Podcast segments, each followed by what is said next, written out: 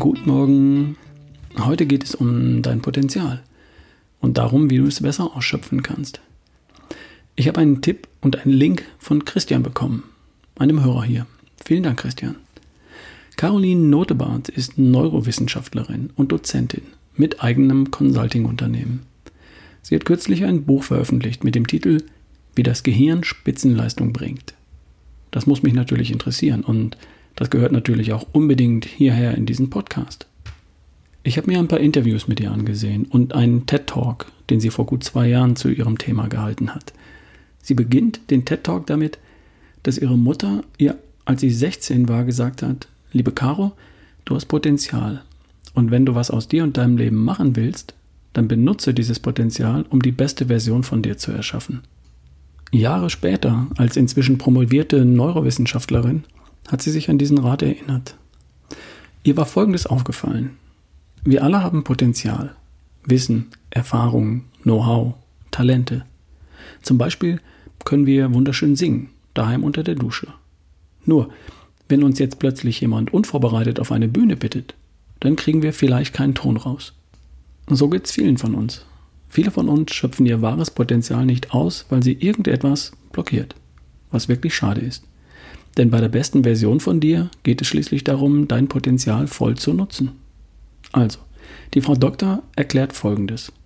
In unserem Gehirn gibt es einen Bereich, der zuständig ist für Emotionalität und auch Angstgefühle, die Amygdala. Das ist unsere Alarmzentrale. Sobald es irgendwo raschelt, auch im übertragenen Sinne, schlägt sie Alarm. Die Amygdala steuert und befeuert auch unseren inneren Monolog.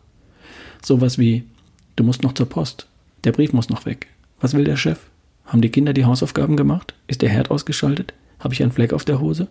Was ist, wenn ich die Töne nicht treffe und einer lacht?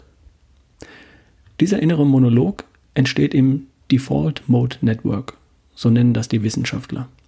Der innere Monolog ist der normale Standard-Betriebszustand unseres Gehirns. Kannst du leicht ausprobieren. Versuch mal eine Minute lang nichts zu denken. Es wird dir nicht gelingen. Wenn unsere Amygdala auf 180 ist, dann findet in unserem Gehirn nur noch Affengeschnatter statt. Und wir können kaum einen klaren Gedanken denken, geschweige denn unser Potenzial vollends ausschöpfen. Schade. Und das ist der Normalzustand? Sieht so aus.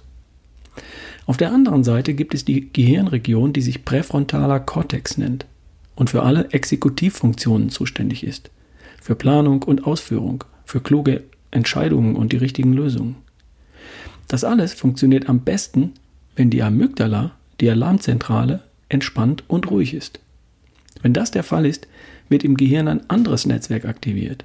Die Wissenschaftler nennen das Direct Experience Network. Und wenn das aktiv ist, rufen wir unsere beste Performance ab. Leider können nicht beide Systeme gleichzeitig parallel ablaufen.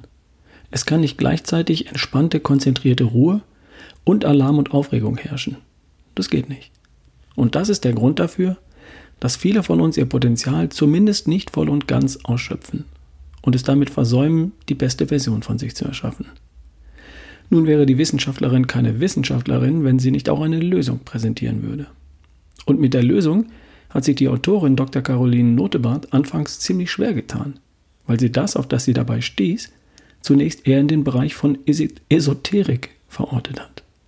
Es geht um Mindful Meditation, also um Achtsamkeit und Meditation. Es geht um Entspannung und darum, mit Entspannungstechniken oder Achtsamkeitsübungen das Affengeschnatter abzuschalten.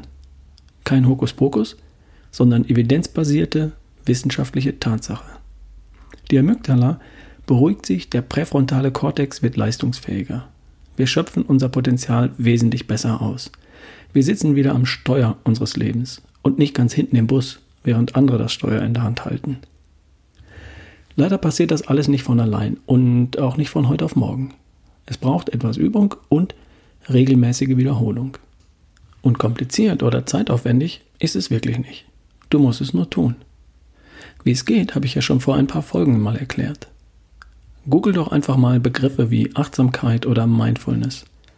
Oder schau vielleicht den TED Talk von Frau Dr. Caroline Notebart an mit dem Titel How You Hack Your Brain.